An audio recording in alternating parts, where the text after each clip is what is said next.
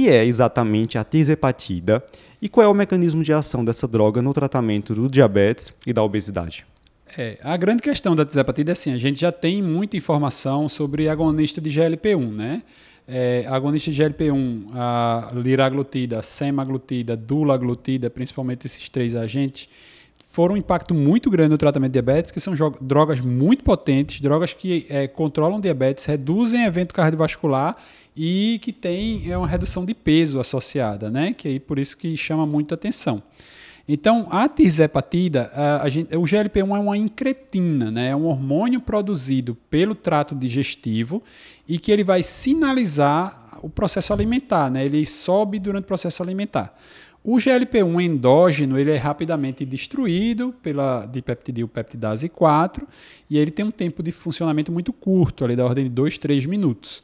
Quando a gente usa o análogo de GLP-1, ele é resistente a essa destruição e ele tem alguma alteração na molécula para fazer com que ele funcione por mais tempo. Né? Então a lira funciona 24 horas, a dula e a sema funcionam 7 dias, né? por isso que é de um uso semanal. Né?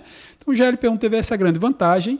A tirzepatida ela adicionou um novo mecanismo que é o GIP, né? é o peptídeo inibitório gástrico. Ele é do mesmo jeito uma incretina que é liberada por uma célula do trato digestivo em resposta à alimentação é, ele serve mais para sinalização insulínica mesmo, né? Assim, ele teria mais um papel dessa questão de ir ali e dizer, ó, tem um carboidrato aqui, tem alimento, vamos nos preparar para é, produzir a resposta insulínica em relação a essa alimentação. É, então, o, a tisepatida é um coagonista. Ele vai funcionar tanto no receptor do GLP-1 como no receptor do GIP, tá? É uma surpresa grande porque os estudos prévios já teve estudo, porque GLP-1 já está aí que 10 anos, né? 10 anos de estudos, mas comercialmente a gente já tem desde 2015, é, então a gente já tem aí 7 anos de mercado de GLP-1 e nunca se falou de GIP, né? E era molécula ali do mesmo momento. É, o GIP em diabéticos, ele teria uma resistência ao GIP. Então, foi testado, e não funcionava. Não melhorava a glicose, não melhorava, não melhorava nada. Então, assim, foi testado e foi abandonado, né? Ficou ali na gaveta.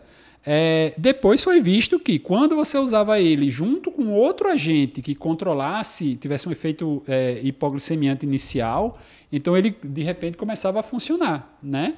Então, é, na associação com o GLP-1, o GLP-1 teria esse funcionamento em relação a melhorar esse controle glicêmico. Então, o GLP-1 faz o GIP funcionar. E o GIP, pelo que a gente está entendendo até agora, ele potencializa a, a ação do GLP-1. Né?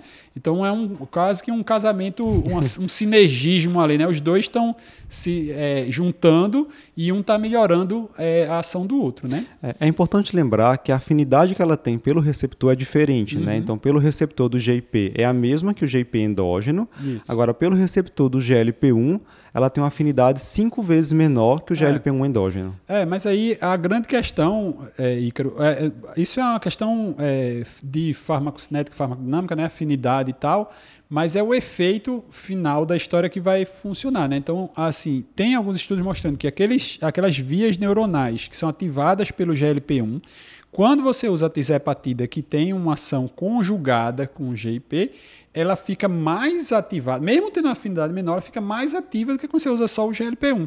Então, é, realmente tem essa questão dessa via dupla e de uma ativação casada ali de um potencializar o efeito do outro, né? Por isso que acabou tendo esse resultado tão surpreendente tanto para a questão do diabetes quanto para a questão da obesidade.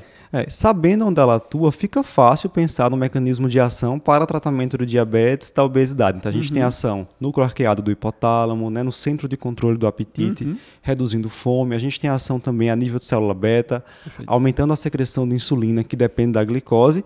E tem trabalho até mostrando que reduz a apoptose de células beta, né? Perfeito. Perfeito. Então, efeitos bem interessantes para tratamento de diabetes e obesidade.